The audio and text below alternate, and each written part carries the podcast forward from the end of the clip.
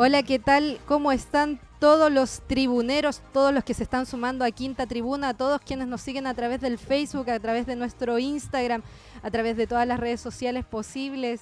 Eh, comenzamos un nuevo capítulo de Quinta Tribuna en este, en este estado de emergencia especial, haciendo obviamente el aguante desde nuestras casas, pero con todo el equipo titular ahí ah, listo para comentar justamente las novedades del deporte rey, del deporte que nos gusta a todos. Eh, le doy la bienvenida a Paolo. ¿Cómo estás, Paolo? ¿Qué tal todo?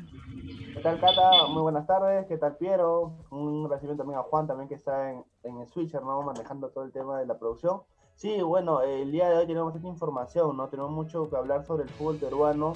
Ya se va a reiniciar, ya confirmado, ¿no? La Liga 1 Movistar el 7 de agosto y el día de mañana va a haber dos amistosos, de los cuales uno va a ser televisado, ¿no? Y todo el mundo, bueno, todo el, los fanáticos del fútbol peruano, ¿no? Están, están con ansia a ver el primer partido después de casi cuatro meses, ¿no? De para el fútbol. Así es que también tiene información del fútbol internacional y la contratación de Renato Tapia a la Liga Española, ¿no? Así es que un gusto y empecemos con el programa. Claro, también un saludo a, nuestro Piero titular, delantero indiscutido. Yo creo que ya le quitó la titularidad al otro Piero, para que no haya confusión. ¿Cómo estás, Piero? ¿Qué tal, Cata? Buenas tardes. Hola, Pablo. Aquí bien, esperando, ¿no? Mañana ya hay un amistoso confirmado, la previa para lo que va a ser el arranque, ¿no? De, del campeonato, vamos a ver qué tal, qué tal va este reinicio, ¿no? Acá en el Perú, el cumplimiento de los protocolos, va a ser creo que un un buen escenario para, para poder probar a ver cómo vamos ¿no? en ese aspecto. así es. Bueno, también obviamente le damos un saludo afectuoso a Juancho que está ahí eh, manejando justamente que salga todo en orden en, en, esta nueva transmisión vía Facebook. Recuerden seguirnos en nuestras redes, en Facebook como nos encuentran como Quinta Tribuna, 5TA Tribuna, al igual que en el Instagram, donde van a tener la información más reciente de lo que ocurre justamente en el balompié internacional. Bueno, como decían los chicos, eh, ya se empieza a reiniciar el fútbol acá en el territorio nacional, en el territorio peruano. Se vienen unos amistosos, han habido movimientos, hay novedades con algunos equipos. Vamos a comenzar, nos vamos a ir directamente a la victoria porque Alianza Lima eh, va a tener eh, un nuevo amistoso, ya recordemos que estuvo jugando durante la semana pasada y la semana. Eh, ha tenido cierta preparación eh, dentro del campo, hemos ya podido ver un poquito la mano de Mario Salas, se incorpora además un nuevo jugador, eh, creó mucha expectativa. ¿Cómo ven el amistoso que va a jugar Alianza Lima frente a Municipal?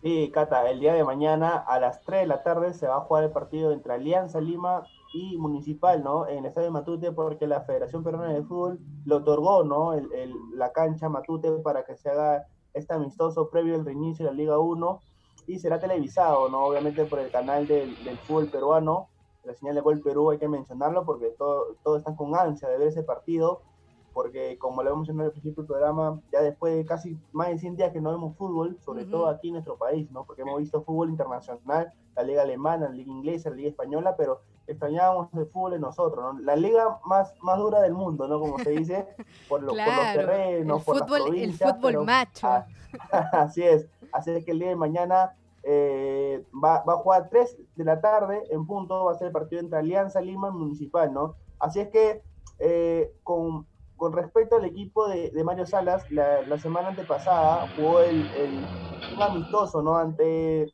ante el Alianza Huánuco, que ganó 1 a 0 con gol de Carlos Ajue, porque el primer partido recordemos que perdió dos partidos amistosos, los primeros 45 minutos que lo mencionamos en el programa, perdió 1 a 0, 1 a 0, así que también ganó San Martín 4 a 0 el, último amistoso de Alianza Lima, y mañana sería el último amistoso de las manos de Mario Salas. Así es. Bueno, eh, vamos a pasar a ver algunas imágenes de lo que fueron justamente este, este partido amistoso. Le pido a Juancho que me habilite ahí para compartir. Eh, pero sí, ya, ya estamos viendo justamente cómo se va a plantar en el terreno eh, la táctica que tiene pensada el técnico chileno para este equipo. Y también hay que, hay que decirlo, hubo mucha expectativa con la llegada del delantero chileno Patricio Rubio, Eh, ¿Cuánto tiempo va a estar ausente? Porque tiene que pasar obviamente por los tiempos que corresponden a los protocolos, viene desde el extranjero. Eh, no puede incorporarse totalmente eh, para evitar obviamente cualquier tipo de, contagio, ¿cierto? Sí, son creo que 14 días de cuarentena, creo que, que va a la mitad. Eh, la vez pasada, hace poco subió un video de, de, cómo venía entrenando. Y creo que hasta ahorita todo bien con él, solo esperar que, cumpla la cuarentena, no con el protocolo, que le tomen la prueba y que dé el negativo para que se pueda sumar al equipo, ¿no? ¿Cómo ven ustedes, chicos, eh, la, la mm, posición de Alianza Lima? O sea, me refiero más que nada a qué jugadores va a poner, pensando también en la cantidad de delanteros. Nosotros habíamos comentado un par de programas atrás que justamente eh, tenía muchos nombres adelante, eh, también tenía ciertas falencias atrás. ¿Cómo, qué, jugadores van a ser importantes dentro de este esquema? Por lo, sobre todo por lo que se ha podido ver en la cancha en los partidos amistosos. Sí, eh, justamente el último amistoso Alianza Lima fue en San Martín los goles lo convirtió el venezolano Luber Quijada, Yosemí Bayón, Kevin Ferreira y Clubel Aguilar, ¿no? También eh, durante el fin de semana eh, se, se, fue, ¿no? El jugador uruguayo Federico Rodríguez, otro delantero que, que, se fue, ¿no? De, Alianza Lima. Recordemos que también Adrián Balúa fue primero en, en, en, irse tras la llegada de Mario Salas. Y fue una sorpresa para todos porque obviamente los uruguayos llegaron en un modelo humanitario. Sin embargo, eh, habló Rodríguez también que estaba buscando propuestas, tenía una propuesta en China con una, con una economía alta, pero creo que él, él, quiere continuar en Alianza Lima con unas condiciones, ¿no? Y bueno, ya llegaron a un acuerdo y ya hicieron oficial porque habían publicado ya la, la, salida de Rodríguez, quitaron la publicación y todo el mundo estaba diciendo, pero ¿por qué qué pasó? ¿No? O sea, ¿ha renovado o no? Hablaba mucho, pero ya el día de ayer anunció Alianza Lima en sus redes sociales la salida de uruguayo Federico Rodríguez, ¿no? Así que Alianza Lima eh, al incorporar al chileno Rubio, ya concreta ya su equipo establecido, eh, Mario Salas para, para, afrontar la apertura en la fecha 7, ¿no? Así es que Alianza Lima formó, amistoso, ¿no? La alineación oficial que, ha tenido Mario Salas es el 4-2-3-1, ¿no? Eh, recordemos que obviamente Patricio Rubio estaba, estaba por llegar a Lima y Mario Salas convocó al juvenil Gonzalo Sánchez, ¿no? Recordemos que el, el juvenil eh, fue, fue subido al, al, plantel del primer equipo por, por Bengochea, ¿no? Que confió en él. Así es que formó la siguiente manera: Espinosa, Aguilar, Alberto Rodríguez, Quijada, Gómez, Cruzado, Bayón, Mora Ascuez, Arrué y Gonzalo Sánchez, ¿no? Es el, equipo que hasta el momento eh, formó Alianza Lima. Y está, obviamente, cada partido varía, ¿no? Pero como sabemos, eh, el estratega chileno siempre tiene un equipo fijo, ¿no? Así es que por ahora eh, son amistosos, eh, no valen los partidos, pero obviamente los jugadores están bien físicamente, ¿no? Hasta ahora no hay ningún lesionado ningún contagiado, porque se ha, se ha, visto casos ahorita de que hay nuevos casos de positivos, ¿no? En el fútbol peruano. Y esto también preocupa mucho porque estamos a menos de una semana de que empiece el, el, el, el inicio de la Liga 1 uh -huh. y ya es nuevamente confirmado de, de COVID-19. Claro, yo con respecto a eso, eh, ¿ustedes han podido eh, ver o por lo menos eh, tener claridad con las conferencias de prensa que, ha, que, han, que, ha, dado el técnico, que han dado los jugadores, con respecto a los protocolos que está tomando Alianza Lima? ¿Son más estrictos que el resto de los equipos? ¿O simplemente han seguido al pie de la letra la disposición que se ha dado desde las autoridades de salud? creo que vienen siguiendo el protocolo que estableció la federación, ¿no? que es en general para todos los equipos, el que fue aprobado por el Ministerio de Salud. Y creo que Alianza, bueno, por el momento no ha tenido inconvenientes de casos positivos, todo va bien, parece que están cumpliendo bien el protocolo, no como otros casos de equipos de provincia que, que ya se han detectado eh, claro. casos, ¿no? Que, que han impedido que lleguen a Lima. Exacto. Bueno, habíamos hablado de que el, el, amistoso que se va a jugar va a ser en Matute, ¿cierto? Sí, sí va a ser eh, en Matute. En Matute, en, la, en, en, los alrededores del estadio, hace un par de semanas, un, si no me equivoco, hace un mes más o menos, hicieron pruebas para los residentes de la Victoria y la Victoria sigue siendo uno de los distritos también altos en el nivel de contagio. Entonces, a los alrededores del estadio, me imagino, también le pedimos a, a los hinchas eh, del, de Alianza Lima que nos comenten también los que viven cerca del estadio qué tipo de protocolos han visto también cerca de ahí.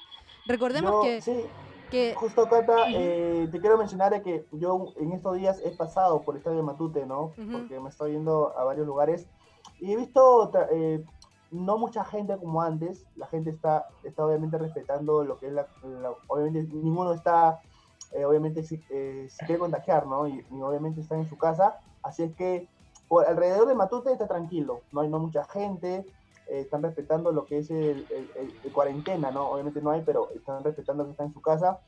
Pero sí, lo, lo, lo que me, me curioso es que el día de ayer estaban tipo entrenando los policías en, en la explanada de Matute.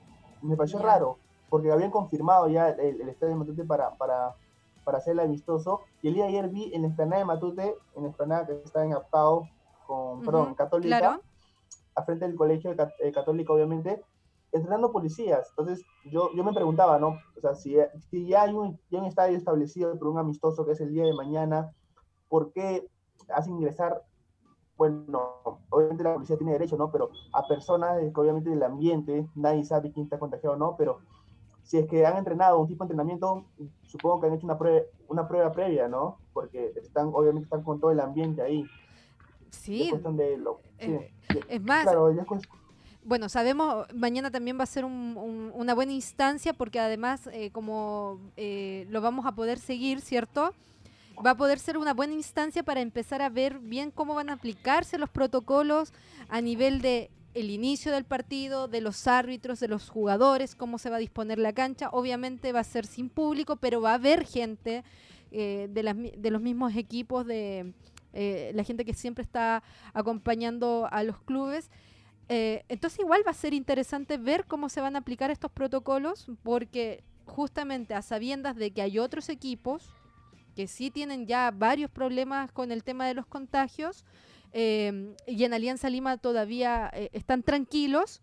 Hay que saber bien también cómo se van a cuidar cuando ya empiece esto a ser más seguido. Ya tenemos fecha de confirmación del inicio del, campeonato también. Entonces, hay que ver. Les van a tomar la temperatura a todos, van a estar eh, con mascarilla todos eh, los jugadores que estén en la banca, cómo va a ser la comunicación entre los técnicos al momento de dar indicaciones a sus jugadores yo creo que va a ser también interesante para ver si también estamos preparados como para enfrentar un reinicio del fútbol.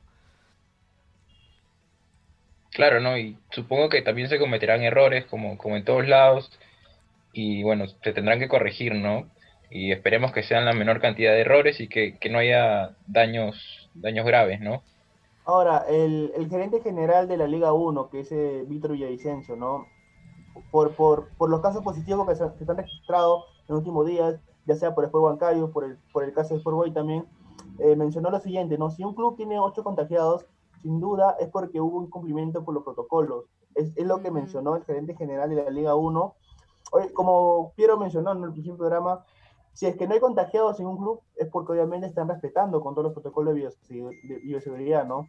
Obviamente quieren ya de iniciar ya con el, con el campeonato y nadie está libre de, contagiados, porque obviamente tú no puedes salir, pero alguien sale a comprar, a recoger un delivery, puede ser que, que traiga el virus, ¿no? Y por ello que no tienen la culpa. Por eso es que es por ello que le han pedido siempre, eh, respetando siempre los protocolos, no, no salir, eh, no salir de grupo, en grupo, eh, estar siempre en, el hotel, ¿no? Donde están hospedados, en el lugar donde está, no coger siempre a una cosa, no siempre estar con el alcohol, son pequeños detalles que, que, marcan la diferencia, ¿no? Es por ello que Villavicencio el día de hoy eh, habló fuerte, ¿no? De que si algunos clubes están contagiados es porque no han respetado. Y el día de ayer quería mencionar algo sobre, sobre este tema de los contagiados. Estuvimos en la conferencia de, de, Mario, de Marcelo Vivas, ¿no? El técnico de Sport Sí. Y justo un colega, un, colega le, le, le, dijo sobre el caso positivo del Boys. Entonces, él dijo, no, el jugador, el, el, eh, bueno, la persona que ha sido contagiada eh, no, no, no, se encuentra mal de salud, es, asintomático, eh, pero no sabemos cómo contraer el virus. Puede ser que, que, ya está en fase terminal, ¿no? Del, en, la fase final, perdón, del, del, virus. Pero quién sabe, ¿no? Obviamente ya le hemos mandado a hacer su, su, su, aislamiento, pero están todos bien, dicen los jugadores del Boys. Así es que el día de mañana también hay amistoso, vamos a hablar un poquito también del amistoso el día de mañana del Sport con la U. Así es que por el lado del Boys están bien, están mentalmente y físicamente preparados para ya reinicio. Son en los clubes que, estuvo un año regular, ¿no? Porque el año pasado se salvó el descenso. Claro. Así es que el cuadro, el cuadro del Callao se viene preparando en ventanilla, ¿no? Exacto. Bueno, siempre va a haber expectativas con, con el equipo eh, más popular del Callao. Pero antes de cruzar la vereda y antes de irnos a comentar lo que van a ser los siguientes amistosos, ¿tenemos alguna posibilidad de oncena para Alianza Lima, para Municipal? ¿Alguna novedad también con Municipal eh, de cara a lo que va a ser este amistoso en Matute? No te escuché muy bien, Cata, disculpa. No, pregunto más eh, si más o menos tenemos un once probable por parte de Alianza Lima y alguna novedad también por parte de, Municipal. Sí, creo que el, equipo que, viene manejando esos amistosos, eh, el profesor eh, Salas, es, muy variado, aún no tiene un fijo, porque, porque su, el goleador que ha traído, el chileno Rubio, aún todavía está está en pasando la cuarentena, ¿no? los 14, 15 días que, que son por, por, por, el protocolo de bioseguridad. Así que va rotando, siempre va rotando Mario Salas. Y mañana quizás eh, hay una sorpresa, ¿no? Por el lado de Alianza Lima. Ahora, por el lado municipal, eh, el profesor Rivera no, nunca menciona un 11 antes de cada partido, es siempre reservado. Así que el día de mañana todas las expectativas están pendientes con el partido entre Alianza Lima Municipal para el amistoso que, se viene, que llevar ¿no? a las 3 de la tarde. Así es. Bueno, recuerden chicos, eh, seguir, obviamente nosotros vamos a estar haciendo los comentarios, vamos a estar haciendo un seguimiento de este partido. Eh, si nos siguen a través del... Eh, del Instagram van a poder ahí ver en Quinta Tribuna, no tienen que seguir, tenemos la información actualizada, hay expectativas obviamente, este es uno de los posts que se, que se hizo cuando ya Patricio Rubio aparece ahí, no solo con la camiseta, ahora no solo es la presentación con la camiseta, también es presentación con mascarilla.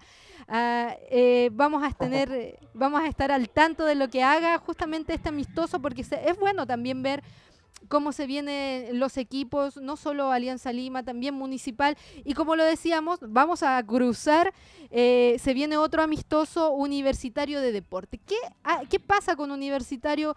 Em, con el tema de, los contagiados que, ya habían dado positivos, lo comentamos la semana pasada. Eh, ¿Se ha revelado algún otro caso? ¿Cómo viene, eh, cómo se está preparando el equipo Crema?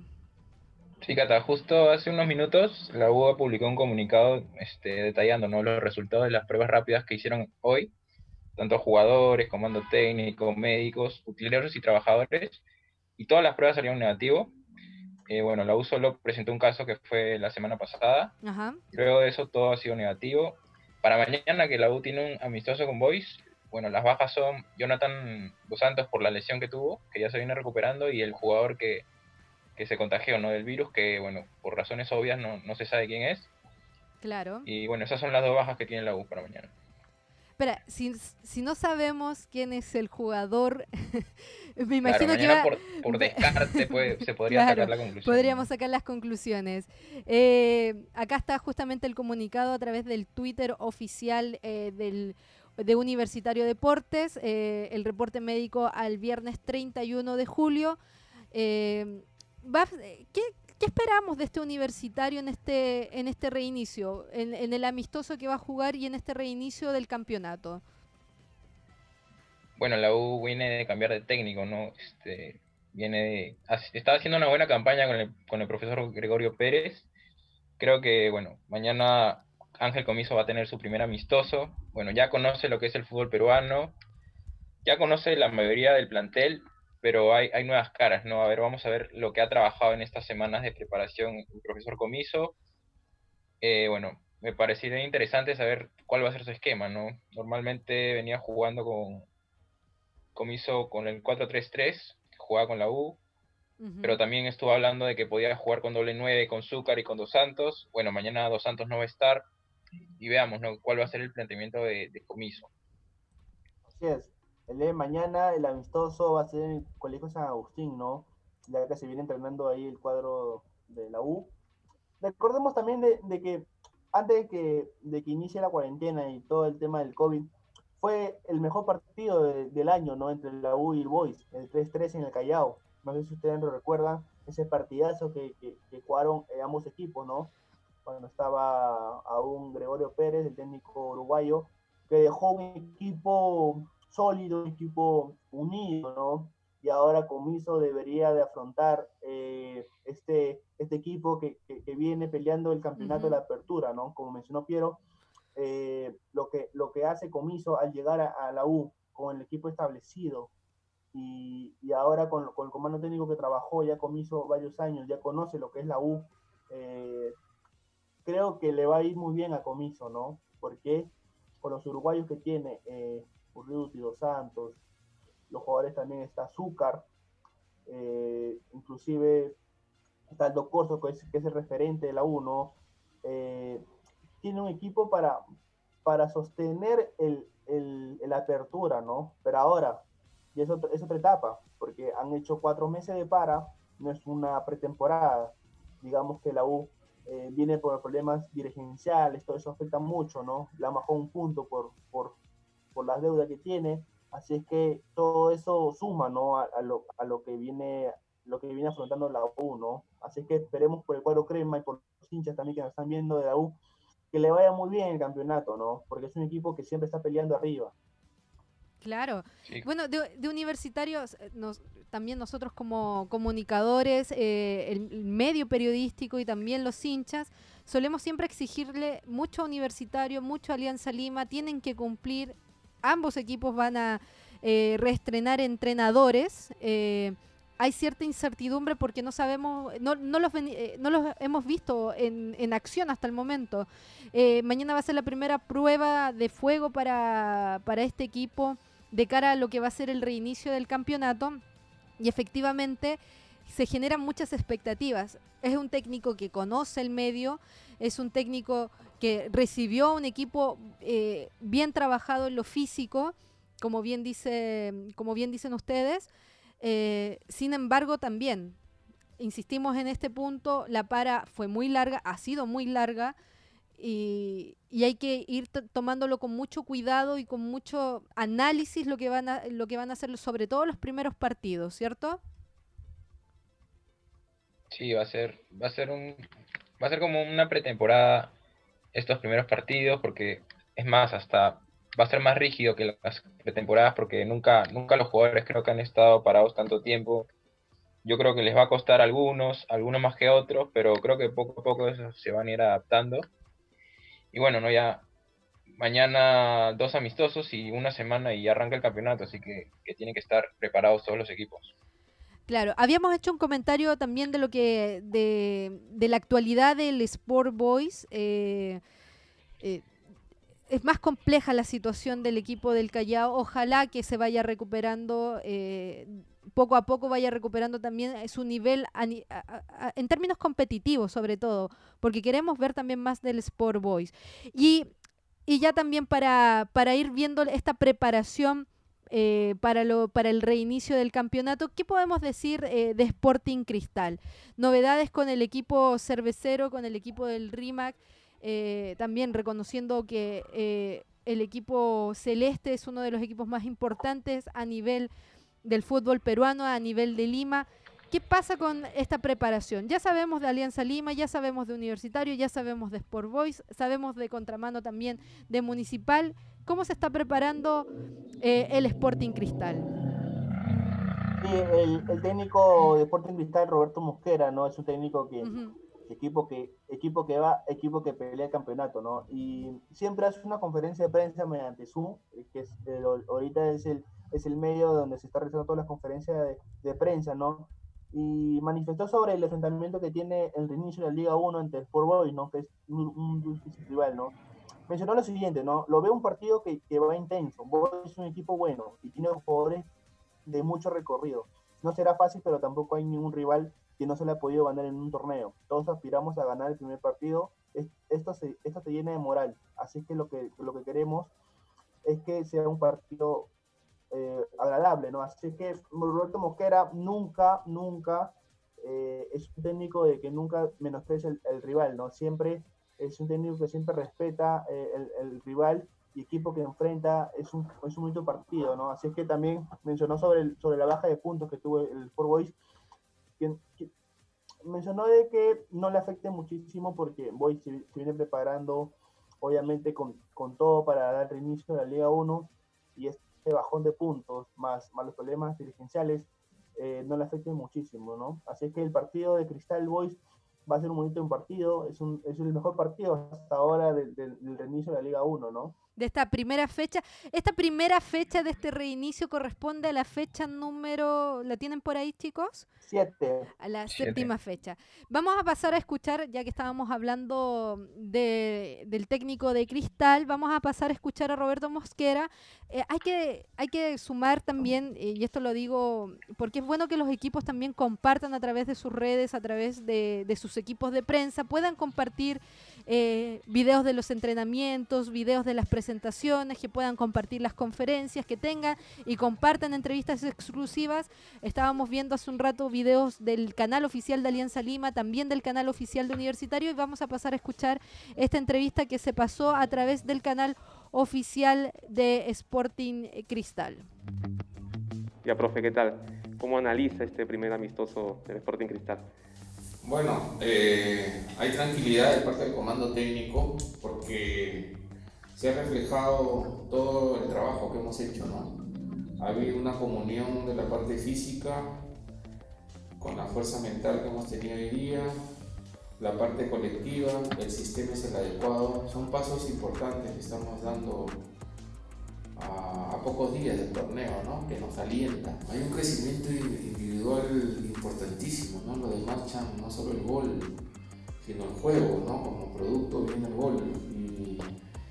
Y, el crecimiento de Corozo es, este, hizo un partido impecable. ¿no? La forma de jugar que tenemos ahora creo que es la mejor para este tipo de jugadores, así que estamos tranquilos, acá no hay vanidad ni hay soberbia porque ¿Por qué no? Porque no hemos venido a estar para eso, hemos venido para sembrar la, la sensatez, ¿no? Ahora el mensaje es, no podemos jugar menos de lo que hemos jugado ahora. Bueno, profe, la detalle final, por fiestas patrias a todos los hinchas del Sporting Cristal. Bueno, decirles a los hinchas de Sporting Cristal que esta es una fecha importante porque el 28 de, de julio de, de 1821, ¿no? en que pudimos este, comenzar a definir el tipo de país que queríamos ser sin ningún tipo de dominaciones Así que orgulloso de ese momento y celebrar hoy día, ¿no? Celebrar en la, dentro de la salud, dentro de los cánones normales que significa un pequeño brindis y ojalá que este día no sea manchado por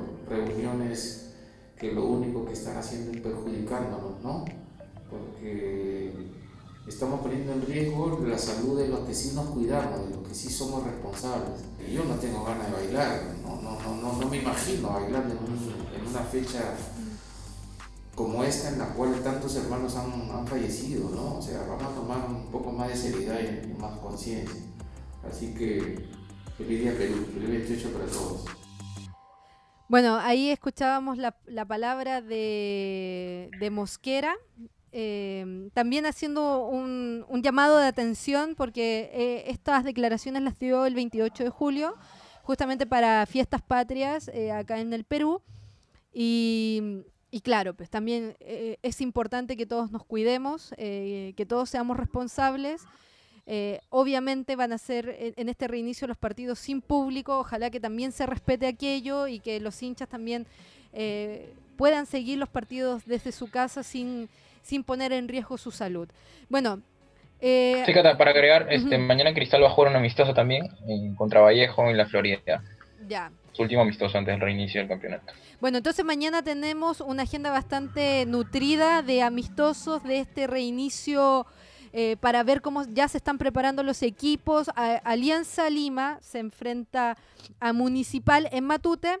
Eh, universitario frente a Sport Boys en el Colegio San Agustín. Perfecto, en el Colegio San Agustín.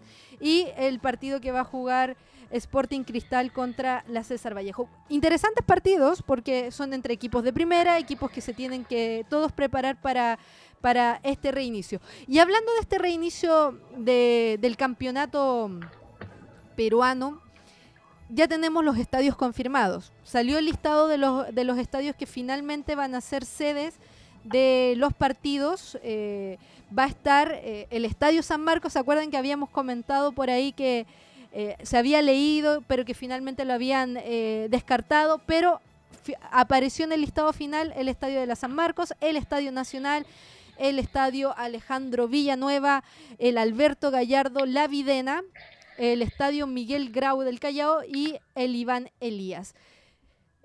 todos los estadios en buenas condiciones, ¿cierto? Sí, el, hasta ahora el mejor estadio que está en, mejores condiciones es el estadio municipal, ¿no? Es el Día Moreno, porque recién lo, este año, ¿no? Lo, lo reinauguraron, ¿no? Porque estaba el año pasado en, en, tema de tratamiento, en tema de un nuevo estadio, así es que sí, eh, justamente San Marcos salió en la lista final, ¿no? De los siete estadios para, para el reinicio de la Liga 1. El Monumental no, no apareció el estadio de la U, que es un, mm que albergó la final de Libertadores el año pasado, ¿no? Es, una sorpresa, porque todos estábamos mencionando la U, estábamos mencionando el Monumental, finalmente San Marcos es, es el que el estadio es sintético, recordemos claro, Nos, marca, nos cambia un poquito las condiciones que el estadio de San Marcos tenga pasto artificial. claro, creo que lo han hecho más que todo por el equipo de provincia, ¿no? Desde el norte, porque está acostumbrado el sol a jugar en, en pasto sintético por el lado de Carlos Estén, por el lado de Vallejo, ¿no? Así es que, pero igual, creo que ya los estados están confirmados y esperemos, ¿no? De que, de que no siga, eh, obviamente, más casos confirmados del COVID-19, ¿no? Ya queremos que, que, la Liga Peruana reinicie, pero sobre todo con la salud de todos, ¿no? Claro. Eh, ahora, tenemos ya los estadios confirmados y tenemos también ya los primeros partidos, esta primera fecha que no corresponde a una primera fecha, el día viernes 7 de agosto van a jugar en el Estadio Nacional Academia Cantolao y Universitario. ¿Cómo se Aniversario de la U. justo para el Ya, perfecto. 96 años. A las 6, a las de la tarde, ¿eh? ojo, ese partido del Cantolao y la U. Todos los partidos van a ser televisados, ¿cierto? Sí, todos, todos. Para finalmente, finalmente llegó un acuerdo eh, la Liga 1 y va a respetar con el contrato, ¿no? Con, con la señal de Gol Perú.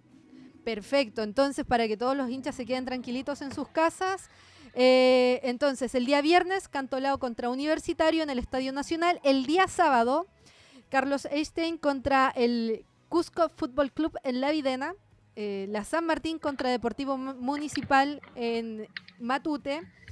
Yacuabamba contra Ayacucho también en La Videna.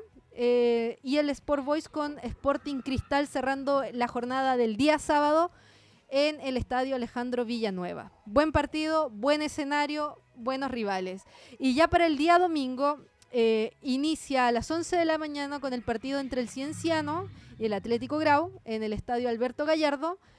Eh, la, Alianza Universitaria versus Carlos Manucci en el Estadio Nacional. La mm, César Vallejo contra Melgar en el Alberto Gallardo y Alianza Lima ante Binacional eh, cerrando esa jornada de domingo en el Estadio Nacional. Y el lunes queda rezagado el partido a eso de las eh, una y media de, la tarde entre Sport Huancayo y la UTC en el Miguel Grau. Buenos partidos.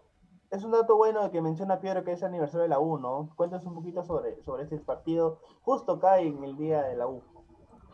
Sí, bueno, la U cumple 96 años ya de fundación bueno, la administración ha dicho que va a preparar algo, algo para ese día. Todavía no se sabe muy bien lo que es, pero en sus redes ya ha estado más o menos eh, haciendo una especie de promoción, ¿no? Con, declaraciones de jugadores. Todavía no se sabe bien y bueno, esperemos, ¿no? A ver qué, sorpresa nos tiene la, dirigencia durante, a pesar de todos esos problemas, ¿no? Ojalá que, no se vea manchada esta fecha porque, porque es muy especial para los hinchas y también va a ser el lanzamiento de una campaña que, que están armando exjugadores de la U para que es para recaudar fondos y poder pagar las deudas, ¿no? Es una campaña que la lanzaron el viernes pasado y eh, va a iniciar oficialmente el, mismo día viernes. Ahora, eh, para dar un poco y cerrar un poco el tema de la U, el día de hoy ya se dio confirmado ¿no? la suspensión de Carlos Moreno, el administrador de la U, que era dos meses, ya se suspendió por la Federación de Fútbol, obviamente por el tema de, del, que maneja la U, ¿no? de los malos manejos, de los cobros eh, indebidos, ¿no? de todo el tema de los contratos así que Carlos Moreno dejará ser parte de, la U, ¿no? Así que eh, a partir de agosto es que deja, deja de ser administrador de la U, no tendrá más vínculo, ¿no? Obviamente está suspendido. Y creo que es otro caso más de la U, que, siempre pasa por problemas dirigenciales, ¿no? Y creo que ya esperemos que, que, la U calme y ya deje estos problemas porque es un equipo grande en el Perú y está afectando muchísimo el cuadro crema, ¿no? Y ahora eh, la campaña que mencionó Piero, ¿no? Es muy buena. Eh, ya lo hicieron una vez pasada, ¿no? Pero creo que ya esta vez están, están haciendo con jugadores eh, eh, varias campañas, varios gente que, que, ama el club, el estado de deportes, y se ha unido ¿no? para esta campaña y solventar los gastos que, que dejado las malas administraciones. Claro, yo, a ver, también hay que hacer un comentario respecto a esta situación, lo hemos dicho en reiteradas ocasiones, no queremos que los temas, los malos temas administrativos, los temas ilegales inclusive en algunos casos, manchen lo que se hace en la cancha, los jugadores ponen de sí, eh, y no puede ser de que hayan jugadores sin pagos, no puede ser que haya una mala administración, no puede ser que no se puedan usar los recintos deportivos, eh, no puede ser de que no se cumplan con los estándares básicos. Cuando queremos que los equipos peruanos puedan competir a nivel internacional, no solo para eh, llevar o representar el fútbol peruano en el extranjero, sino más bien también para poder eh, sumar dinero a las arcas de los clubes, resulta de que también nos encontramos con situaciones adversas que impiden que los equipos tengan un buen desempeño a nivel internacional. hay, que por yo, yo creo que el tema, por ejemplo, de la Copa Libertadores, de que se haya jugado la final acá, eh, dado los problemas políticos que habían en otros países, eh, fue algo muy positivo. Habló muy bien también eh, del aspecto deportivo de, los recintos deportivos de acá del Perú también el hecho de que se haya jugado eh, de que se hayan hecho los, Juegos Panamericanos el 2019 en tiempo récord en una muy buena organización final eh, no puedes verse empañada justamente por este tipo de situaciones. Universitario tiene una cancha eh, reconocida internacionalmente, es un equipo reconocido internacionalmente y se ve envuelto eh, en estas situaciones extrafutbolísticas. Ojalá que se limpie pronto, porque lo que necesitamos también es que se siga creciendo futbolísticamente hablando. Em, hace un tiempo ya que, por ejemplo, los equipos ecuatorianos, los equipos bolivianos, vienen dando mejores actuaciones en Copas Libertadores, en Copas Sudamericanas, y nos estamos quedando muy atrás eh, eh, en ese ámbito.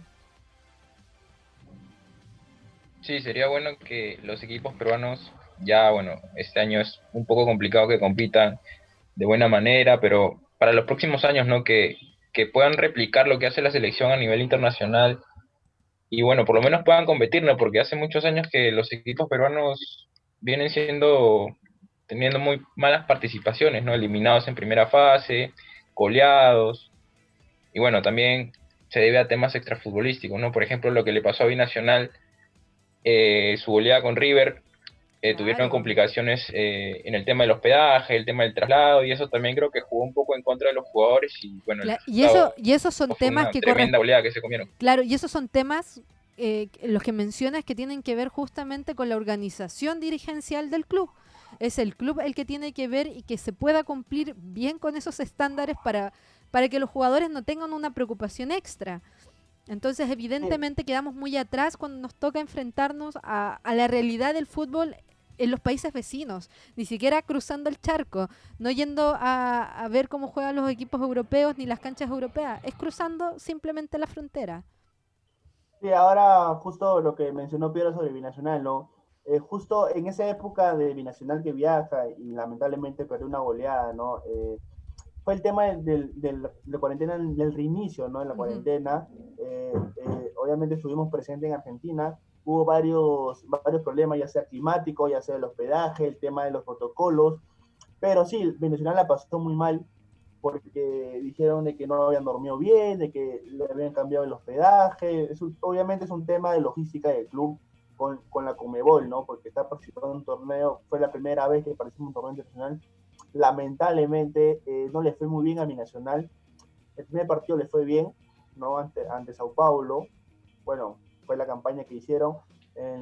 La primera vez que, juega un campeonato internacional pero bueno, ya, ya, ya, cosa pasada, es una, pues, historia pasada. y esperemos, ¿no? De que, como ustedes mencionan también, de que un equipo peruano logre eh, participar en un torneo internacional y hacerlo de alguna manera, ¿no? Porque la Comebol Libertadores ha estado poniendo publicaciones de los equipos peruanos que, han surgido, ¿no? Por ejemplo, el caso de ayer de Cristal, de Cristal pusieron la imagen de la campaña del 90. En las redes, claro, en las redes sociales de la, de la Libertadores, en las redes oficiales de la, de, de este torneo de la Conmebol se publicaron, se están publicando constantemente historias y, y, es, y es bonito reencontrarse justamente con, una historia de un equipo que es de acá, que es local eh, y que logró una hazaña importante.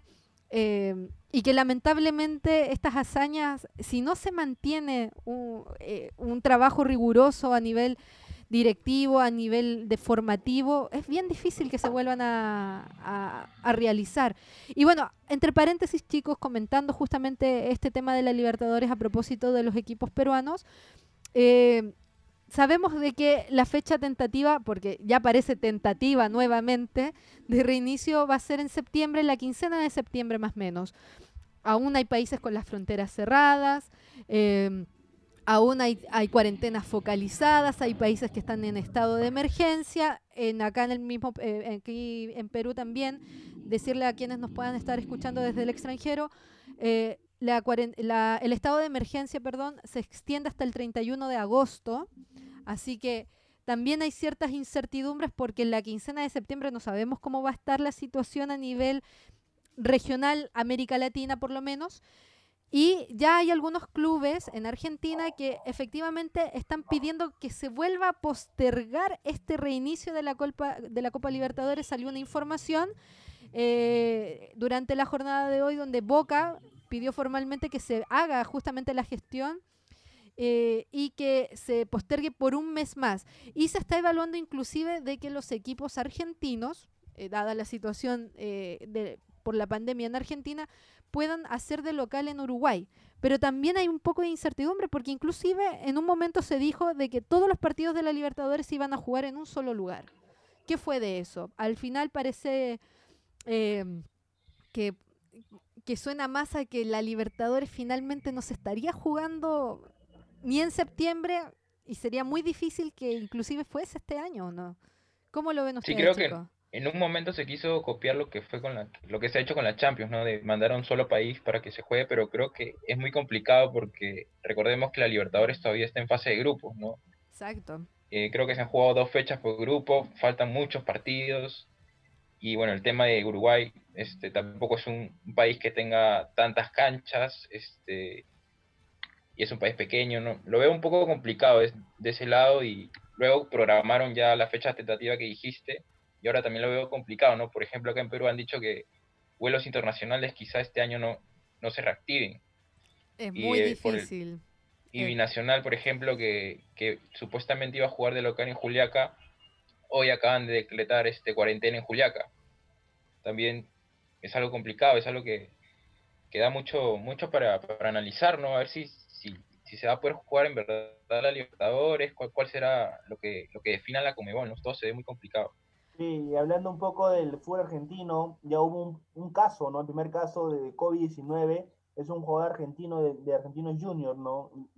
Gabriel Florentín es un jugador sistemático, pero igual, eh, ese miedo de todos, ¿no? De, de, tener un contagio, porque obviamente al, ir a otro país te arriesgas muchísimo, ¿no? Y el Perú es uno de los países más afectados, al igual que Argentina, al igual que Bolivia, y creo que eh, es, un tema mucho para, para, para, para, debatir, ¿no? Porque obviamente la Comebol ya quiere iniciar ya las actividades, obviamente para recuperar el dinero de que no, no, no han podido solventar en estos cuatro meses la FIFA también, ¿no? Y está con, ha sido mucha pérdida.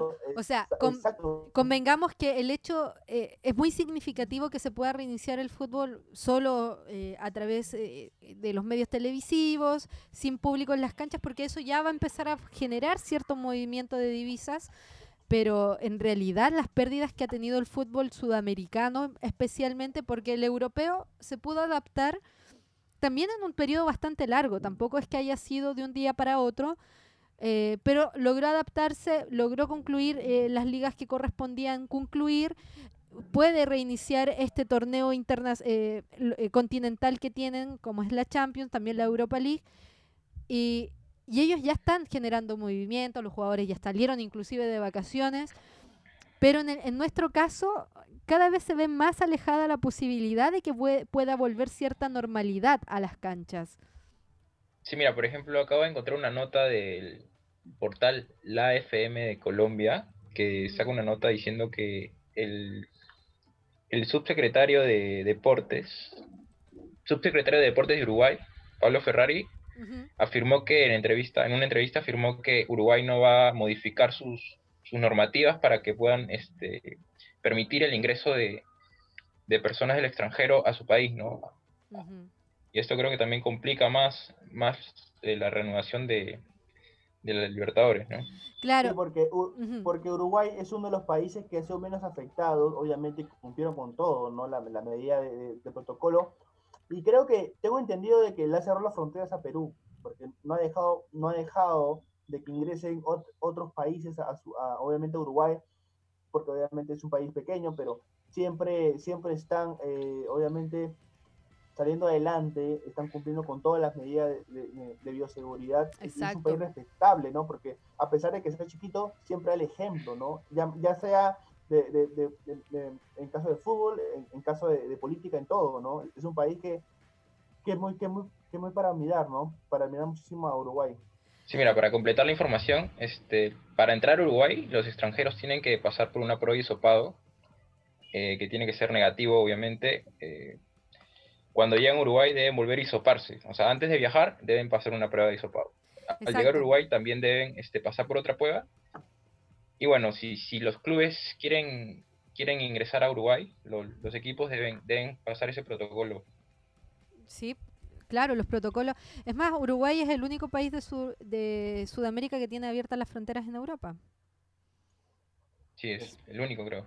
Entonces, no, no entonces evidentemente, eh, eh, la situación puede ser favorable para que un país como Uruguay pueda albergar, por ejemplo, el reinicio de la Copa Libertadores con todos los clubes allá metidos, pero tendría que ser un torneo que no durase tres meses y que no tuviese fechas eh, un mes al siguiente mes y así sucesivamente. Tendría que jugarse en el momento, hacer como un pequeño mundialito. Eh, con los equipos sudamericanos para que se jueguen los partidos que faltan y en, y en un mes tratar de resolver quién es el campeón de la Copa Libertadores, por ejemplo. Claro, sería un trabajo logístico tremendo. Sería como armar una Copa del Mundo, porque son, son un montón de equipos, ¿no? Claro. Son cuatro, ocho grupos de cuatro, ¿no? Estamos hablando de 32 equipos. Como un mundial sería. Eh, claro, sería como un mundial. Sería interesante quizás para, para todos los fanáticos del fútbol a mí me encanta la Copa Libertadores. Eh, de las cosas que me gustaba justamente de la, de la Libertadores eh, eh, era esta variedad de canchas, variedad de paisajes, variedad de estilos de fútbol. Y está, si nos mandan a que sea como un mundialito, es más, yo creo que si la Conmebol no quiere seguir perdiendo y, quiere ya solventar el tema de la del reinicio de la Copa Libertadores, quizás esta sería la mejor alternativa, que se reinicie, se juegue en un solo país, pero que se juegue todas las fechas seguidas, que sea como un mini mundial. Eso podría ser interesante para los hinchas, sería interesante para los sponsors, sería interesante también para los propios jugadores que tendrían que asumir un nuevo ritmo de juego. Y, así se evitaría esta especulación respecto a los equipos que tienen que viajar, las fechas que se tienen que viajar, las pruebas por las que tienen que pasar. Si se juega en un solo lugar, se hace una prueba en la llegada, se hace una prueba a la salida y ya está. yo, yo considero que quizás esa sería una buena alternativa, sobre todo si pensamos en que se tiene que reiniciar o queremos que se reinicie la Copa Libertadores. La situación de Paraguay también creo que es similar a la de Uruguay, ¿no? O sea, podría también coger esos dos países que están cerca de alguna manera, también podría armar una por ahí, ¿no? Que, digamos, para que el trabajo logístico no sea tan, tan complicado en un solo país y quizá dividirlo para dos, ¿no? Sería, sería lo ideal, eh, sería interesante, eh, sería bueno, insisto, los clubes, estaba leyendo justamente también una nota de cuánto, cuánto ha perdido el fútbol brasileño, por ejemplo, con el tema de la pandemia. Eh, no son eh, un par de millones, son miles de millones los que eh, los que pierde el fútbol por no reiniciarse, por no poder jugarse en las canchas, por no, eh, no poder vender derechos televisivos, por no tener publicidad y así, por no poder vender entradas. Es un montón de plata en realidad. Y, y quieras o no, no es que sea más o menos importante el fútbol en nuestra sociedad, pero también mueve parte de la economía y eso también debería ser algo que se deba considerar por parte de, las autoridades de los países. Eh, no es que nos vamos a morir sin fútbol. Salió una frase hace un tiempo de que podemos vivir sin, fútbol. Sí, pero en realidad también es parte de nuestra construcción social y sería bueno que se pudieran dar alternativas concretas, claras y seguras, para, tanto para los jugadores como para eh, para eh, todos los que se mueven en, los temas de fútbol, eh, los temas dirigenciales. Es bueno poder ver que acá en el Perú se va a reiniciar, se está reiniciando en Uruguay también este fin de semana, si no me equivoco. Creo que hay un partido entre la, la, parrilla de partidos del reinicio del fútbol uruguayo, se va a jugar el partido entre Nacional y Peñarol, por ejemplo. Entonces, obviamente se, es, una buena, es una buena forma de reiniciar no sabemos qué pasa con el fútbol argentino todavía. No hay, eh, no hay claridad ni disposición inclusive, porque si no se, garantiza la, salud de las personas, es mejor no reiniciar. Así que bueno, ese es el panorama con respecto a nuestro fútbol local, al fútbol de la Copa Libertadores, eh, al no tener fechas concretas, eh, solo decir que la fecha tentativa en estos momentos para el reinicio de la Libertadores es la quincena de septiembre o sea, en un mes y medio más. Está a la vuelta de la esquina ese mes y medio y todavía eh, las cifras de contagio no bajan. Así que esa es nuestra realidad. Pero también para destacar las cosas positivas que han ocurrido durante eh, la última semana, hay que destacar eh, la, situación de los peruanos en el extranjero, ya lo veníamos diciendo eh, en los programas anteriores, es bueno que muchos de, los jugadores que sobre todo son importantes en la selección vuelvan a tener eh, ruedo, que vuelvan a jugar, que sean importantes. el caso de Raúl Ruiz Díaz, yo siempre lo voy a destacar. Y obviamente... tenemos la presentación de Renato Tapia en el Celta de Vigo. Se va al fútbol español. Lo esperábamos, decíamos que era una muy buena alternativa. ¿Qué opinan de este arribo de Tapia al Celta de Vigo? Eh, sí, ya se hablaba mucho de Tapia porque dependía si es que se quedaba en primera división, ¿no? El Celta de Vigo estaba peleando el descenso, finalmente se quedó en la Liga Española y Renato Tapia ficha hasta el 2024, ¿no? Por el, por el ese equipo también, recordemos, de Juan Jairo Legario y el Chemo de Solar, ¿no? También pasaron por la fila de de Vigo.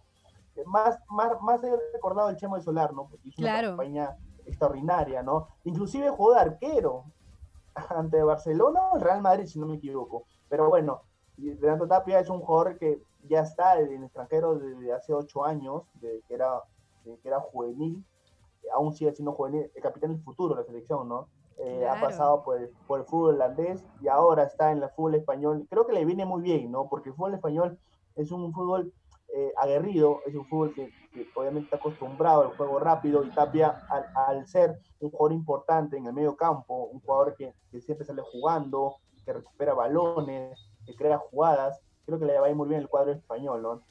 Y, hoy, el día de hoy ha sido presentado y lo hemos presentado también en, nuestras redes sociales. Exacto. Mira, pasemos, eh, ¿les parece chicos que pasemos a revisar justamente ese video que subió el canal oficial del Celta de Vigo en YouTube, justamente con la presentación de Tapia? Pasemos a revisar.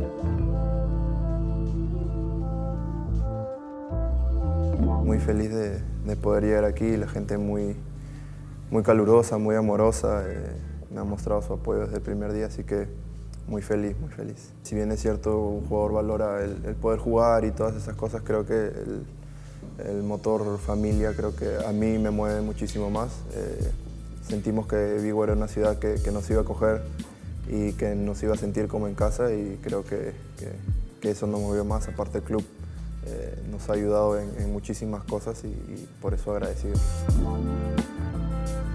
Desde hace años que que vengo eh, siguiéndolo. Eh, hay un jugador que, vino de Feyenoord al Celta, que es Gudetti, y a partir de ahí lo vine siguiendo de a poquitos y bueno, nos hemos hecho hinchas conforme pasó el tiempo.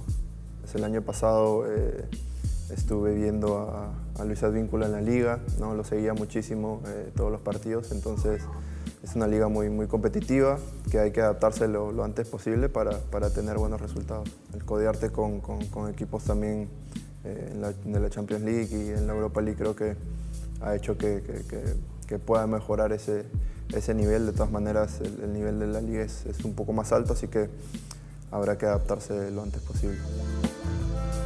No los conozco personalmente, pero, pero sí, son, son históricos peruanos. Eh, con Jairo, la verdad que a su hijo lo conozco un poco. Eh, no, han sido muy buenos jugadores, sé de la trayectoria que han tenido aquí en, Celta y bueno, tratar de, hacer lo mejor posible para que también se me reconozca. Cuando era niño, obviamente, siempre, siempre veía jugadores pues, de, Inglaterra, siempre veía a Lampard, a, Gerard. Eh, pero ahora cuando uno crece y se vuelve jugador, simplemente eh, ya no tiene ídolo, ¿no? sino tratar de, de, codiarse con ellos. Entonces, si, si podría decir uno, sería, serían ellos. Sí, bueno, acá medio centro, ¿no? que se dice, eh, es lo que normalmente juego, he jugado casi siempre y bueno, en la selección también. Por ahí soy un poco, un poco temperamental, no me gusta, no me gusta perder, eh, siempre tratando de, dejar el 100% y un poquito más en, el, campo, así que creo que eso, eso puedo aportar al equipo.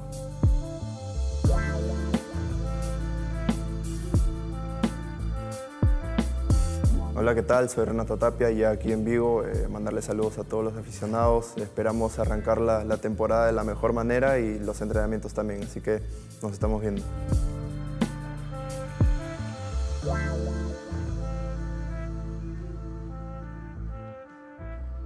Ahí estaban las declaraciones de, de, Tapia en esta presentación en el Celta de Vigo. Eh, obviamente, como hinchas de la selección peruana, hay que empezar a seguir también ahí los canales oficiales del Celta para hacerle seguimiento a Tapia. Em, muy positivo el arribo. Se le nota que está mucho más maduro. Eh, entiende mejor cómo, cómo, es el panorama del fútbol. Eh, el paso por Holanda le hace bien en general a los jugadores y ojalá que pueda aprovechar muy bien la oportunidad de jugar en un fútbol que es mucho más mediático, que es mucho más competitivo, eh, y que te abre también eh, las puertas para, para otro tipo de clubes. Si él tiene un buen desempeño en el Celta, no, eh, que no nos extrañe después si lo llaman de otro equipo más grande.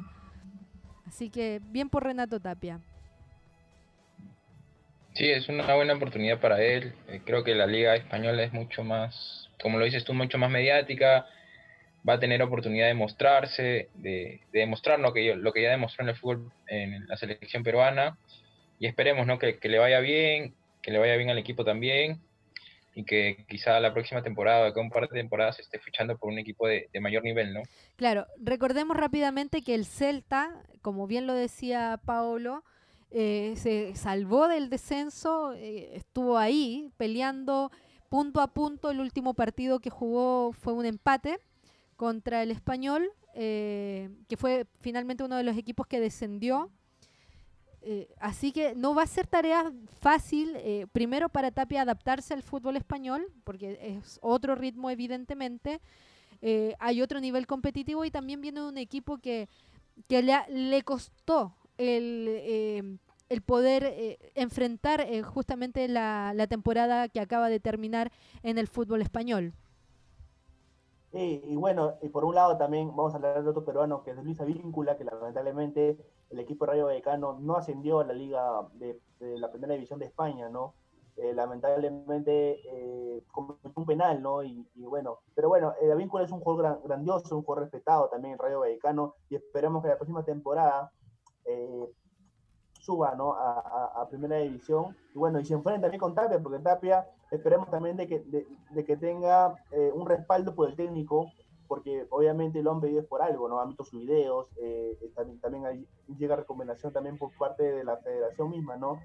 por algunos compañeros que están en el club. Así que por el lado de Tapia, eh, que le vaya muy bien en el Celta de Vigo y que sea figura, como mencionó Piero, ¿no? De que quizás sea una, una, temporada buena, eh, sea visto por ya sea por el Madrid, por Barcelona, Atlético Madrid o, si no otro equipo grande de, la Liga Europea. A ver, igual, si nos quedamos, por ejemplo, en España, no solamente el Real, el Real Madrid o el Barcelona, eh, puede ser, independiente obviamente eh, de cuál va a ser su desempeño, pero si, si después puede recaer en un equipo como el Atleti, como eh, como el Valencia, como el Sevilla, no sería una mala alternativa.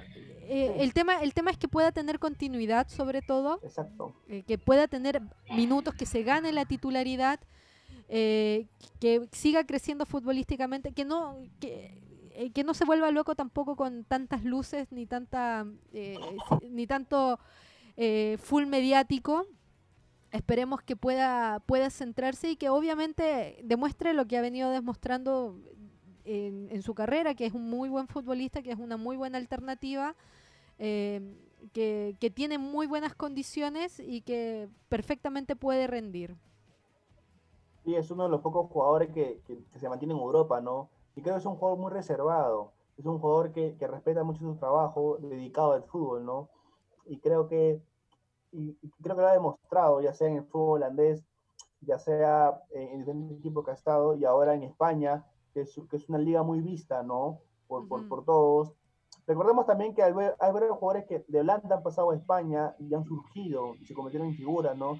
Creo que lo, lo de Tapia es un jugador que, que, que, siempre cumple, ¿no? Equipo que va, equipo que cumple. A veces los entrenadores tienen unos conflictos con el jugador, a veces no le convence, ¿no? Y, pero bueno, creo que Tapia eh, ha madurado, como, como tú dijiste, ¿no? Es un jugador ya, ya maduro, es un jugador que, que, siempre eh, responde cuando, cuando, cuando lo pone en el equipo, está ganando ese, e, e, ese, ese respaldo, ¿no? Así es que por el lado de, eh, por el lado de Tapia esperemos, ¿no? De que, de que, de que le vaya muy bien al peruano al mediocampista de la selección peruana y futuro capitán de la selección peruana, ¿no? Así que así, así que Tapia le vaya muy bien en el Celta de Vigo. Exacto.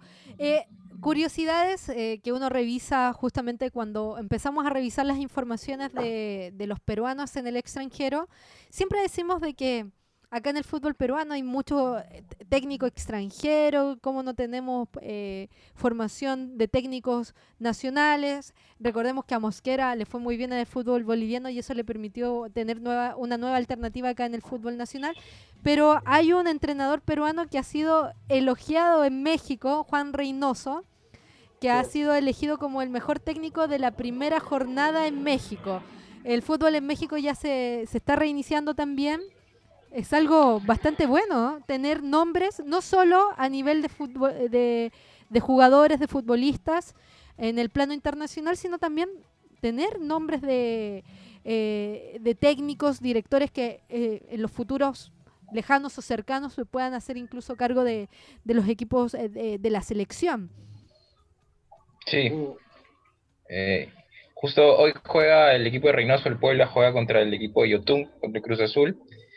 Creo que ha tenido un buen arranque el torneo Reynoso. La temporada pasada no le fue muy bien, este, los hinchas pedían su salida, pero creo que así trabaja Reynoso, ¿no? Poco a poco ya le agarró la mano al equipo y, bueno, ha tenido buenos resultados y veamos, ¿no? Cómo, cómo, le, cómo le sigue yendo.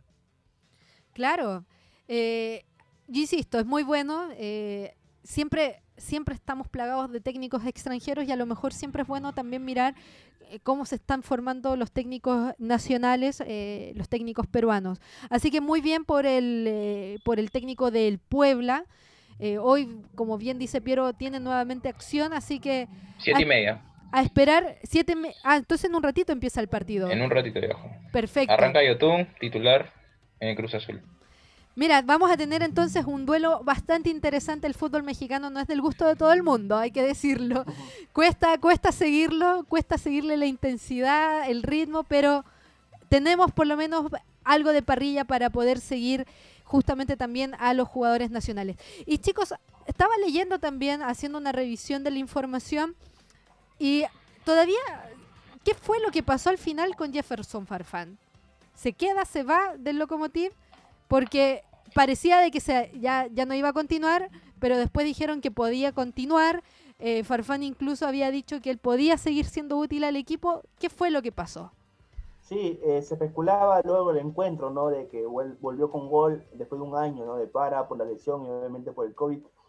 Se mencionó de que había renovado, pero sin embargo eh, se habló de que no, aún el equipo no, no hay confirmación de que si Farfán continúa en el Locomotiv es una pieza importante, pero ya obviamente van pasando los años, las lesiones van, van más seguidas, y el jugador peruano está el, a la espera, eh, digámoslo así, de que la dirigencia rusa eh, le, renueve el contrato o quizás hasta, hasta fin de año, ¿no? Porque lo que quiere es volver a jugar fútbol que tenga continuidad, ¿no? Claro, creo que, creo que hubo una renovación para que pudiera terminar el presente campeonato, ¿cierto? Una... Sí, justo hasta hoy, justo era su contrato. Todavía no hay información oficial de una renovación. A ver, esperemos en los próximos días qué, le depara ¿no? a Farfán, si se podrá mantener en Europa, en el mismo club. Es un tira y afloja, ¿cierto? Eh, sí, todavía no hay nada confirmado. Claro, es bueno, el fútbol en Rusia evidentemente es, eh, es mucho más eh, importante, eh, pero de todas maneras esto ha dejado entrever que justamente la pandemia ha afectado a todos por igual, porque si un club no puede tomar una decisión clara con respecto al presente y futuro de un jugador, es porque efectivamente la, la crisis los ha afectado. ¿Ustedes consideran de que Farfán se estaría yendo por temas de presupuesto del club, de planes del club o temas futbolísticos, porque si Farfán ingresa en un partido y te mete goles, siendo delantero, teniendo la experiencia que tiene, futbolísticamente no es, no es el problema.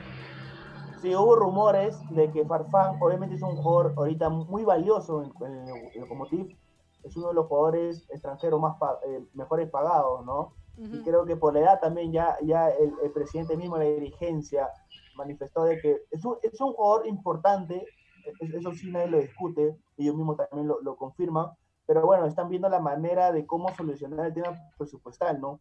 Como tú mencionas, ¿no? El tema del COVID ha afectado muchísimo, sobre todo los equipos, para mantener un equipo, ¿no? Obviamente por los auspiciadores y todo eso, pero esperemos es que se llegue a, concretar la renovación de Farfán, sería el único peruano en, en, en jugar un, un torneo intercontinental, ¿no? Como el Champions League.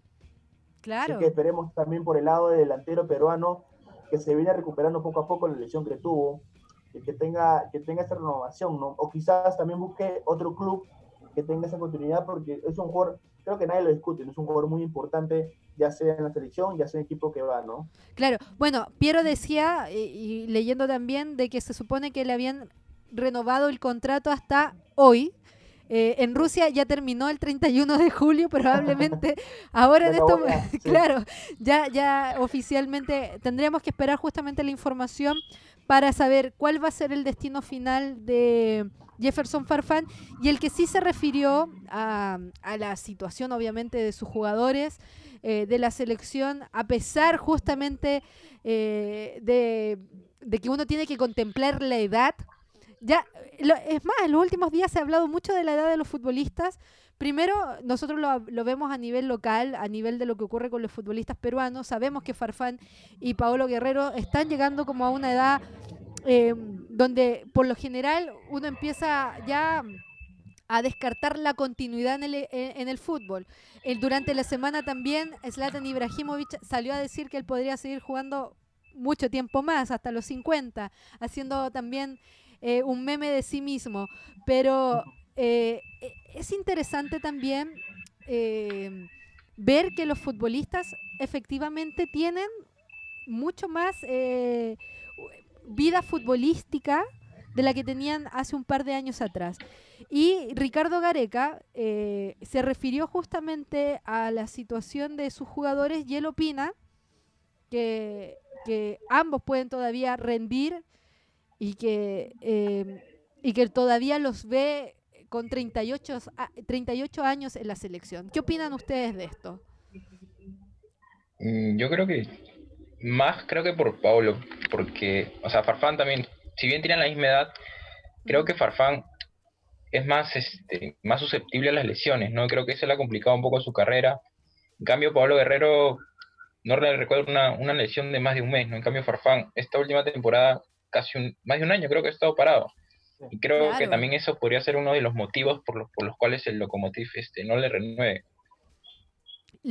tú dices que ellos tienen igual temor a que sea un factor de, lesión, de, irregularidad eh, en las alineaciones.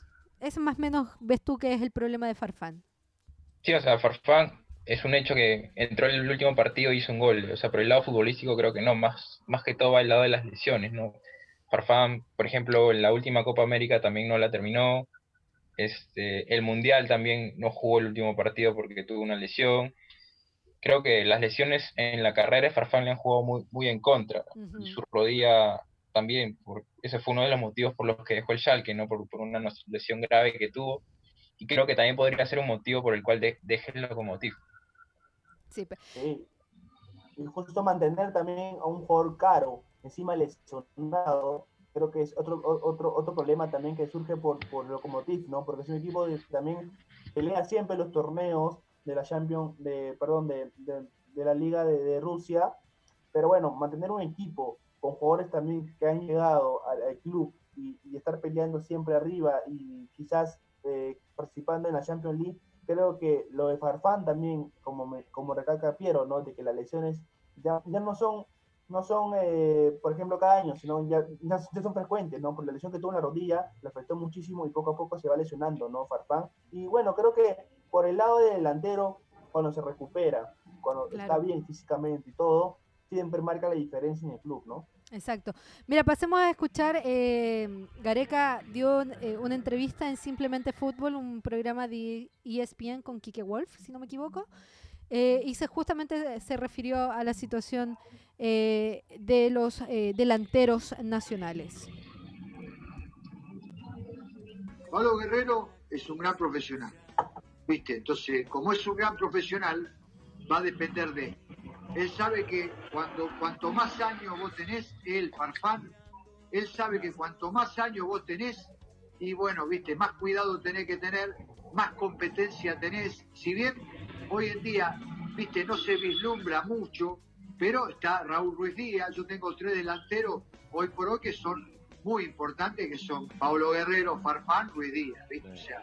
Pero bueno, ¿viste? O sea, después como joven, hay jóvenes interesantes, pero que todavía tienen que empezar su, su eh, consolidarse como en el puesto, ¿viste? Empezar a consolidarse, empezar a hacer una carrera importante. Entonces, eh, pero Paolo Guerrero sabe que para competir a este nivel internacional que estamos, tiene que cuidarse y tiene que volverse competitivo.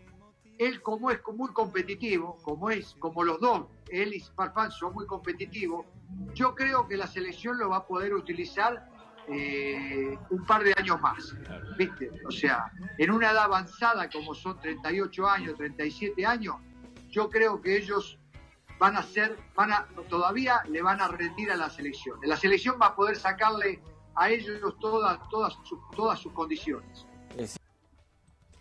Bueno, ahí estaban eh, las palabras de, Gareca, eh, muy claro, muy eh, también muy conocedor ya del estilo, de la personalidad de sus jugadores. Él, él, ha podido también aprovechar un muy, muy buen momento que tienen Paulo Guerrero, la Foquita Farfán, recordemos también con la Foca hubo también un mini altercado por ciertas irregularidades, indisciplinas, pero finalmente cuando se le dio una nueva oportunidad respondió y eso ha sido muy positivo para la selección.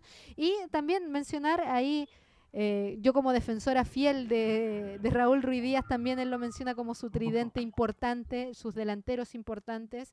Así que... Em, hay que ver cómo, cómo, se va a ir dando justamente la situación, sobre todo de Farfán, para terminar de confirmar eh, cuál va a ser su próximo destino. Paolo Guerrero, que tiene ya un objetivo eh, bastante claro con respecto al, tema de la Libertadores, cuando ya se puedan reanudar los torneos internacionales.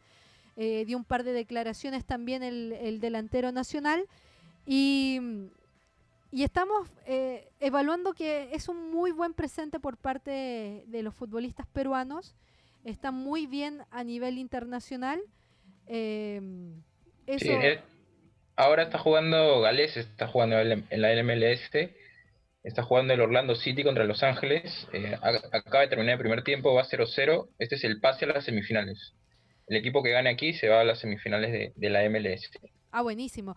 Miren, justamente acá ya encontré las declaraciones de, Paolo Guerrero, eh, justamente comentando en el canal oficial eh, de la Copa Libertadores, de la Conmebol Libertadores, eh, haciendo justamente esta referencia de lo que es su presente en el Inter de Porto Alegre y lo que quiere conseguir para esta Libertadores que todavía, insisto, no sabemos cuándo se va a reiniciar. Pasemos a escuchar al capitán de la selección.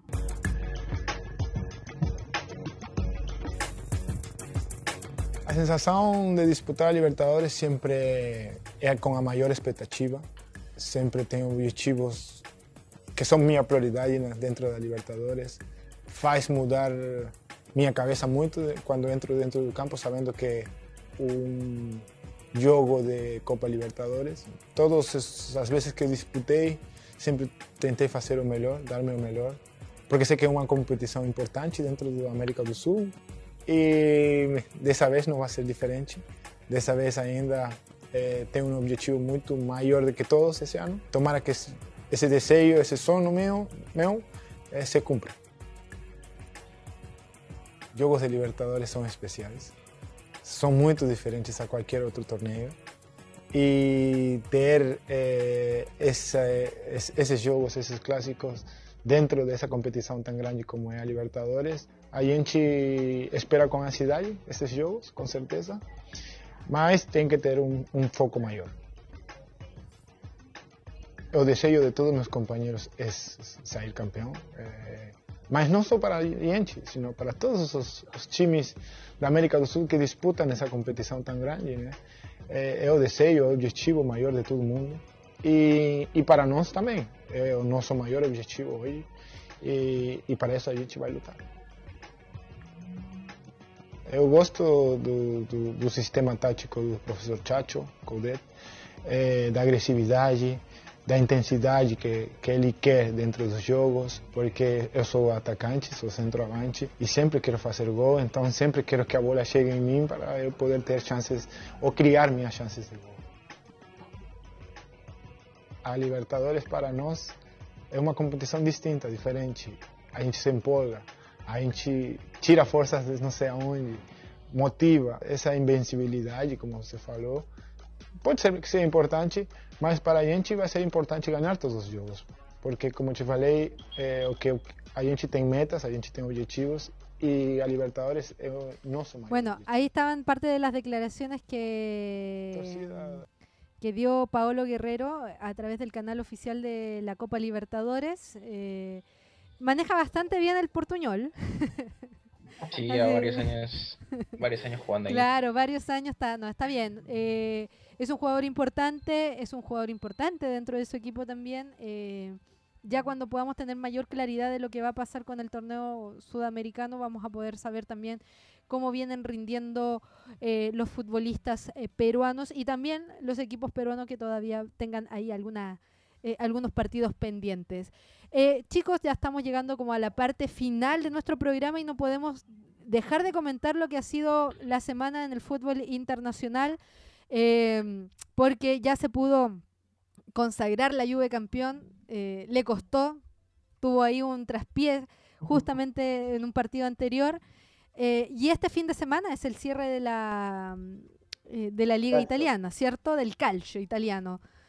Con un partido eh, que en realidad al principio cuando tú ves el fixture, tú dices, mm, es un partido bien, pero en realidad termina siendo un muy buen partido el que se viene el día mm, si no me equivoco, es el día domingo, eh, no, el día sábado va a jugar el Atalanta contra el Inter, eh, ya sabiendo que la Juventus es campeón, ya teniendo bastante claro quiénes son los equipos, bueno, sumamente claro los equipos que están ya en la Champions, los equipos que van a la Europa, sabiendo que el Nápoles eh, lamentablemente decepcionó ya hacia, hacia el final de esta, justamente esta temporada en esta reanudación se quedó sin, eh, cupo europeo. Eh, así que los que van a la Champions son la Juve, el Inter, el Atalanta, el Lazio y los que van a la Europa, la Roma y el Milan. ¿Qué tal les parece este cierre de la Serie italiana. Mm, creo que fue un cierre diferente, ¿no? Porque temporadas pasadas la Juventus creo que faltando que cinco hasta más fechas ya era campeón, creo que fue un, buen cierre, competitivo, no como otras temporadas.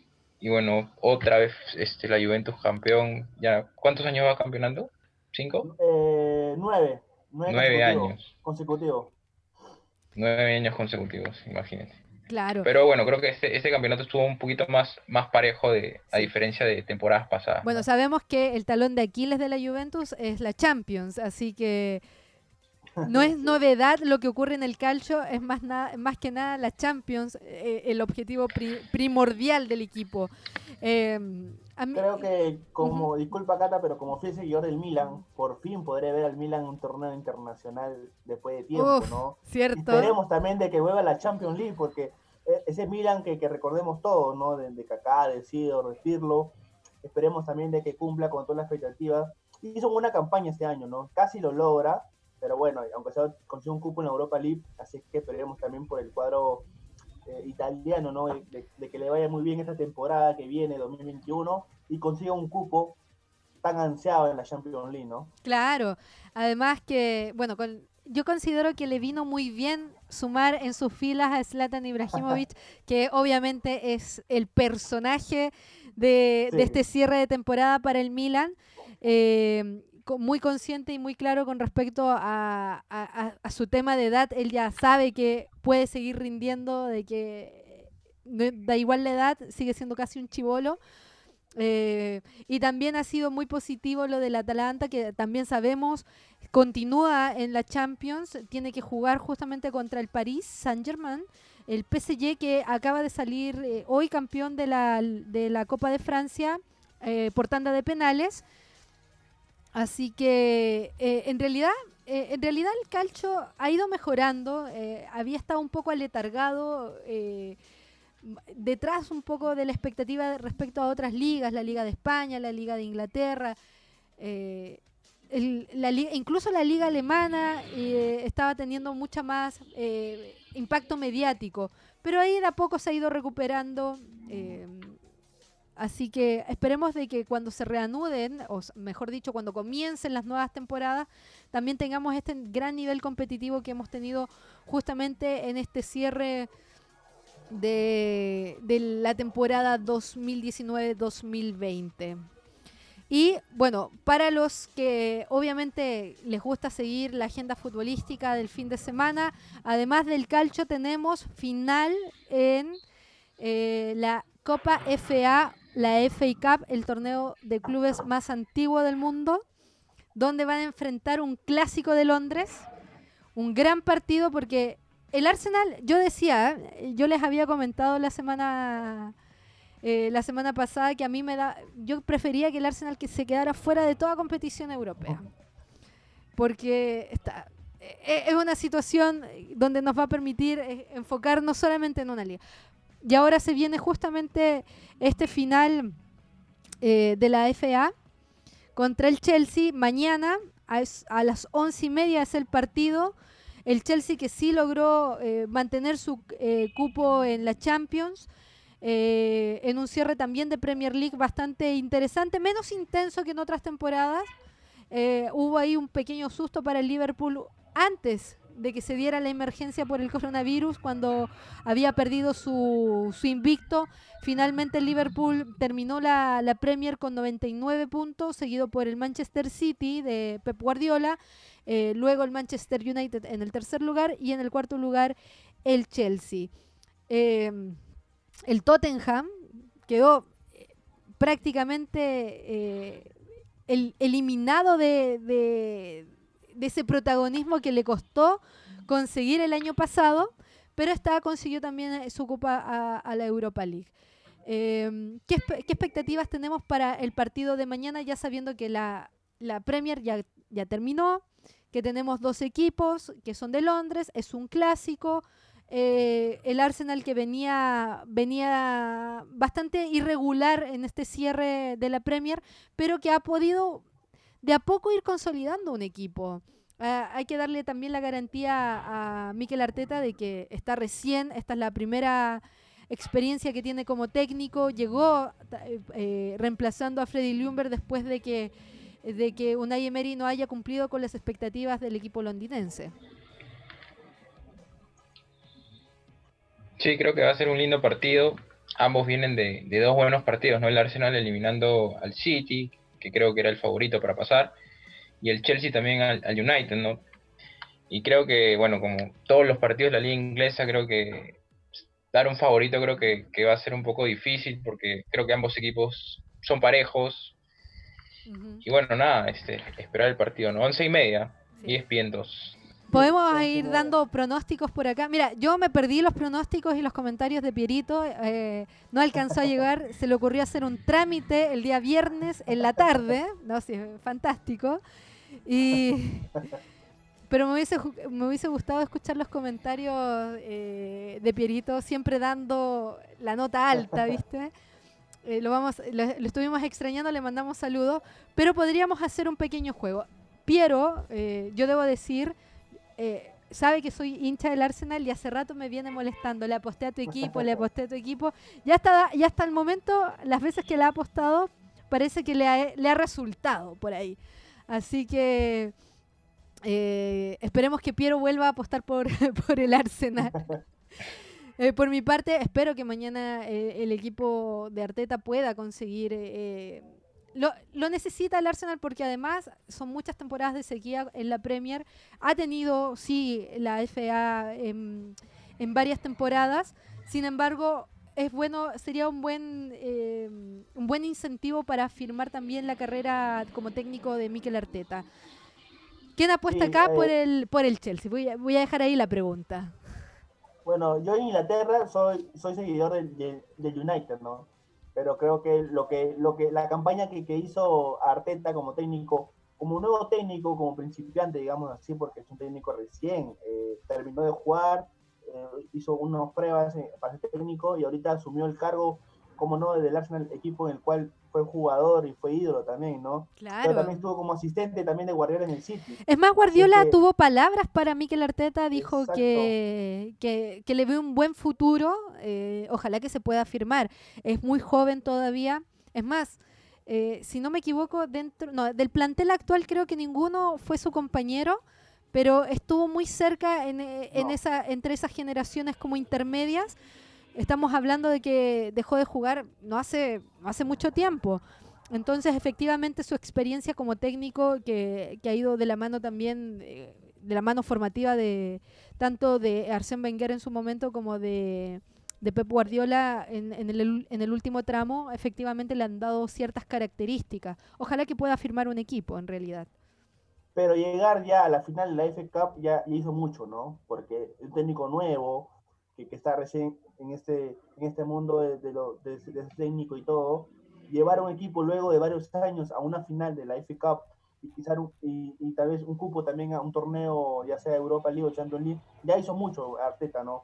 Creo que por el lado del Chelsea, yo le doy mi fichita a Chelsea, ¿no? Por, por, el equipo que tiene hoy en día, el equipo de Chelsea, que de, de Frank Lampard también, un ídolo también el cuadro eh, de Londres, eh, tiene a Timo Werner recién contratado, tiene eh, a William, entre otros, a Mateo Covas y entre otros jugadores importantísimos. Creo que el día de mañana le doy mis fichas al, cuadro del Chelsea. ¿Y tú, Piero? ¿Estás calladito ahí? esperando ahí a ver qué responder. A ver, creo que es complicado, pero bueno, los últimos partidos del Arsenal creo que han habido buenos planteamientos de, de, Arteta. Creo que supo cómo neutralizar, por ejemplo, el City jugó un buen partido muy, muy bien desde el lado táctico. Y yo creo que le voy al Arsenal. Creo que ya, ah. como dices, es momento ya de, que se acabe su sequía de, varios años sin, tocar una copa, ¿no? Y, bueno, y se podría tener un campeón después de tanto tiempo como el Arsenal y bueno, en la Premier como lo hizo el Liverpool, ¿no? Claro. Pregunta para, para ustedes que están más atentos a esta situación. ¿El Arsenal ganando o perdiendo se asegura el cupo en, la, en, la, em, en las fases de la Europa League o no? Creo que sí, ¿o no? Sí, sí. Ya. Ya. Exacto. Sí, Eh, en un cupo. Claro, porque en el fondo el Chelsea ya tiene asegurado su cupo en la, en la Champions. automáticamente, claro. Sí, es que como todavía no me aparece como confirmado, quería confirmarlo con ustedes también para, para tenerlo más claro. Eh, el partido ya, como les dijimos, se juega el día de mañana en el Wembley Stadium. Así que a esperar a que sea un lindo cierre de lo que ha sido esta temporada en el fútbol inglés, con intermedios eh, bastante largos por la pandemia, con un campeón como el Liverpool. Que no eh, juega Luis.